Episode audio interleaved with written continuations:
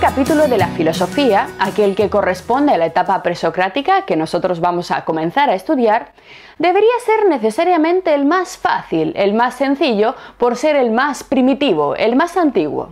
Sin embargo, en filosofía nada es lo que parece y es precisamente en su primera fase donde la filosofía muestra una mayor riqueza y dificultad. Esta complejidad viene propiciada por un conjunto de factores que debemos obligatoriamente tener en cuenta antes de zambullirnos y comenzar el estudio propiamente dicho de autores como Tales, Anaximandro o Pitágoras. La filosofía presocrática es difícil en primer lugar por una razón muy sencilla y es que nos separan de ella más de 25 siglos, lo que supone un enorme lapso temporal en el que el ser humano y su visión del mundo han mutado tantas veces y de forma tan radical que nuestra constelación contemporánea de ideas es completamente incapaz de entender la mente griega.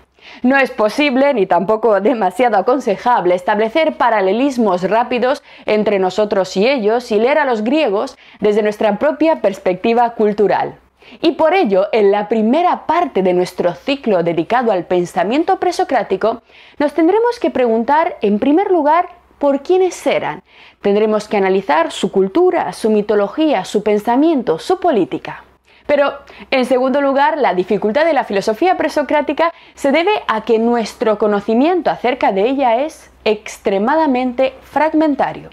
Salvo unas muy pocas excepciones, y todas ellas incompletas, no conservamos atentos ni una sola obra íntegra de un autor presocrático.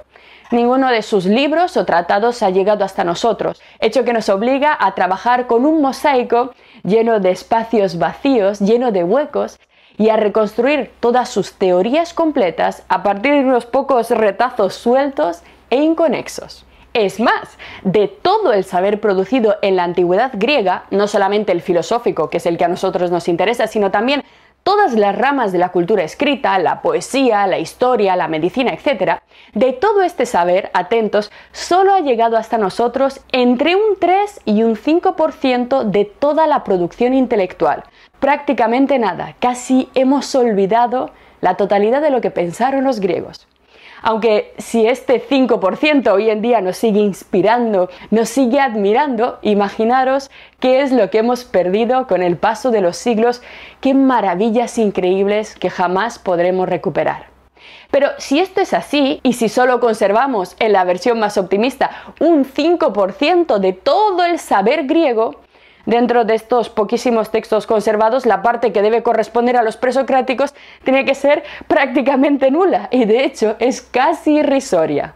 Apenas un puñado de fragmentos que no dan ni siquiera para un libro demasiado gordo.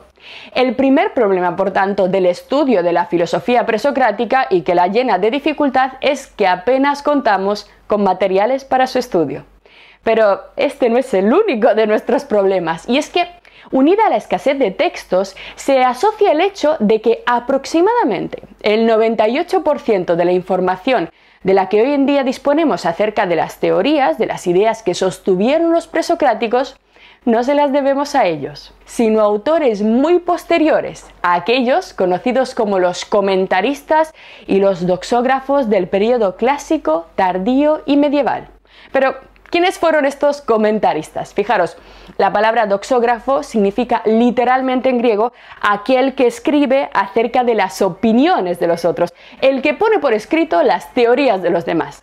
Bueno, estos comentaristas fueron en general filósofos que vivieron en épocas posteriores, a veces muy posteriores, y que a la hora de tratar en sus propios libros, en sus propias teorías, una cuestión específica, un tema filosófico específico, tuvieron la amabilidad y se tomaron la molestia de enumerar también todas las teorías que se habían mantenido al respecto de ese problema concreto con anterioridad.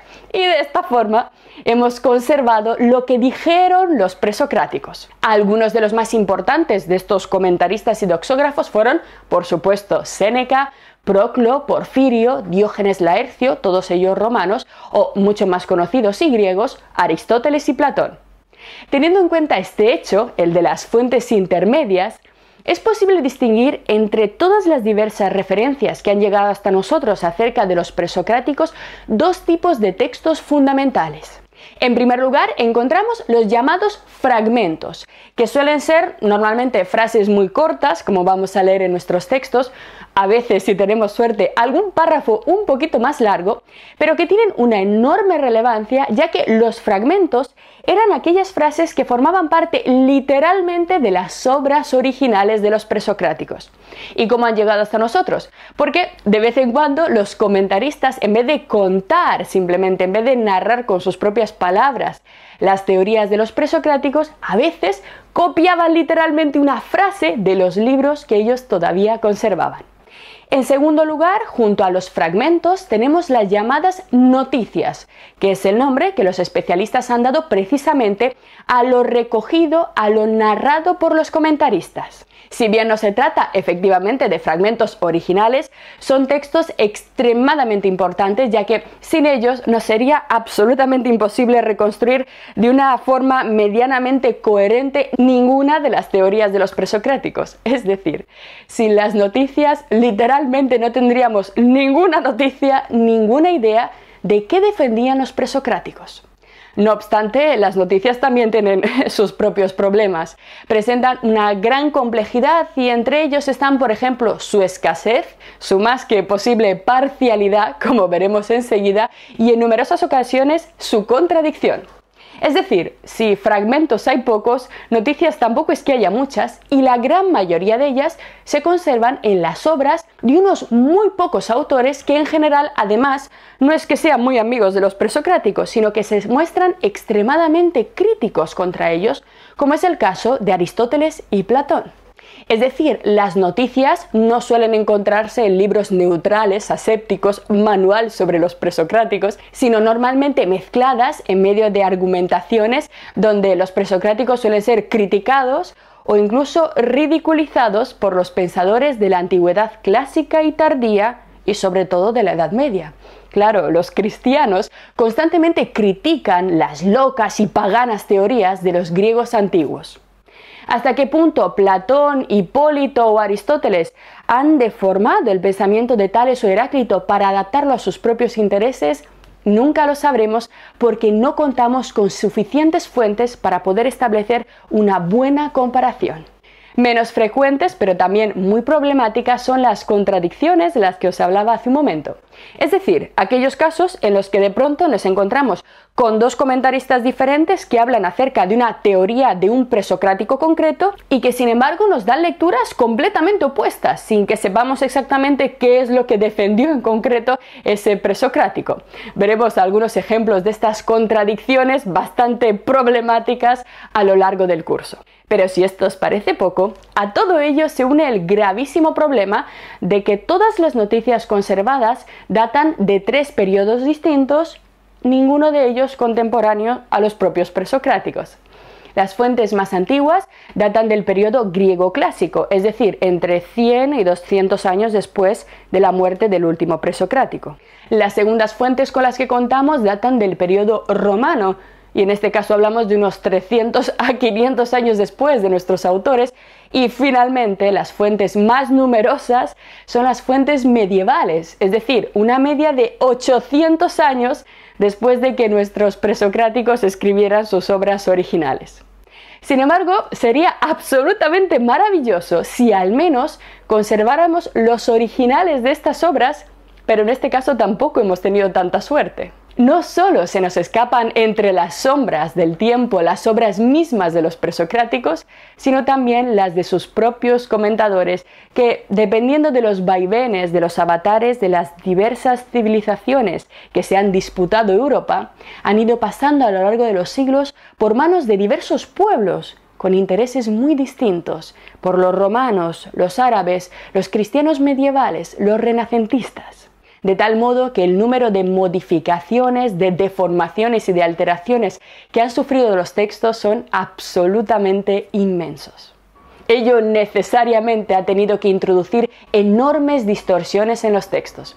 Fijaros, observemos por un momento este interesantísimo gráfico, esta tabla que podéis ver a continuación, en la que se indican las fechas en las que fueron escritas algunas de las obras que más referencias contienen a la filosofía presocrática.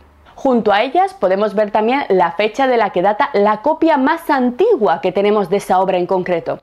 Si os fijáis, las diferencias de tiempo son escandalosas, ya que en muchos de los casos hay separaciones temporales de más de un milenio. Tomemos como ejemplo a Platón, como todos bien sabemos, los diálogos platónicos, la cima del pensamiento clásico griego y una de las fuentes más importantes de la filosofía occidental, fueron escritos aproximadamente entre el siglo V y el siglo IV antes de nuestra era.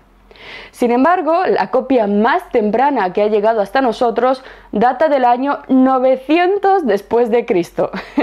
Evidentemente no debió de ser la única, necesariamente entre el siglo IV a.C. y el año 900, los diálogos se tuvieron que copiar ininterrumpidamente para que llegaran, pero todas las copias que enlazan las dos fechas han desaparecido, no las conservamos.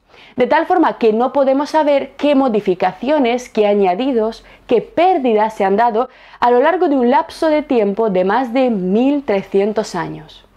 Además, si nos fijamos en la columna de la derecha de nuestra tabla, aparece el número de copias antiguas halladas y no son muchas. De los diálogos platónicos solo conservamos ocho copias medievales que además presentan numerosas diferencias entre ellas, de tal modo que lo que nosotros encontramos en las estanterías de las bibliotecas es una edición creada comparativamente y formada en realidad por retazos de textos distintos. Literalmente la mayor parte de la información que tenemos acerca del pensamiento griego es simplemente una reconstrucción basada en copias medievales. Pero, queridos alumnos, nuestros problemas no acaban aquí, ya que en cuarto lugar hace su aparición el importantísimo y gravísimo problema de las traducciones. ¿A qué me refiero con esto? Fijaros, cuando nosotros vamos a una librería y cogemos un libro titulado Fragmentos y Noticias de los Presocráticos, lo que en realidad tenemos en nuestras manos es una traducción castellana de un texto que está separado cronológicamente y conceptualmente de nosotros más de 2.500 años. Toda traducción, como todos bien sabemos, inevitablemente introduce numerosas deformaciones, numerosas adaptaciones y distorsiones en las ideas expresadas originalmente en la lengua en la que fue escrito. Además, ocurre otra cosa, y es que nuestro libro no solamente está traducido al castellano, sino al castellano contemporáneo. De hecho, si tenéis ocasión de hacerlo, os recomiendo que cojáis una traducción, por ejemplo, de la Metafísica de Aristóteles del año 2008 y que la comparéis con una traducción en castellano también de la Metafísica de los años 60, de los años 70. Encontraréis enormes y gravísimas diferencias en el uso de términos muy muy importantes para entender a Aristóteles y también en la forma en la que están expresadas determinadas ideas. Esto en realidad es absolutamente inevitable. No hay ningún traductor absolutamente neutral. Toda la cultura y las creencias personales de los autores, de los traductores, han ido cincelando a lo largo de los siglos las traducciones que han llegado hasta nosotros. Así que imaginaros la mezcla y el número de modificaciones que tenemos de los clásicos y ya ni qué decir de nuestros presocráticos. Así, a lo largo de nuestro ciclo doble dedicado al pensamiento presocrático, leeremos la práctica totalidad de los fragmentos y noticias que hemos conservado acerca de estos pensadores, pero siempre, siempre con la precaución de saber que estamos ante un periodo muy difícil de abordar con absoluta seguridad. No es lo mismo estudiar o leer a los presocráticos que, por ejemplo, a Descartes, del cual conservamos no solamente toda su obra, sino incluso manuscritos de su puño y letra. Sin embargo, antes de comenzar, antes de zambullirnos en estos textos, hemos de saber algo más acerca del pueblo que permitió el nacimiento de la filosofía y de las especiales circunstancias sociológicas, políticas, incluso mitológicas que la posibilitaron. Así que si estáis listos, seguimos. Lo que acabas de ver es solo un pequeño fragmento de nuestro curso. Si quieres disfrutarlo en su totalidad y descubrir muchos otros cursos, también de historia de la ciencia y de historia del arte, visita nuestra web anaminecam.com. Y recuerda, este proyecto solo es posible gracias a nuestro programa de microfinanciación. Si quieres apoyarnos, conviértete en uno de nuestros micromecenas en Patreon. Desde solo un euro al mes nos ayudarás activamente a seguir difundiendo la cultura. Gracias.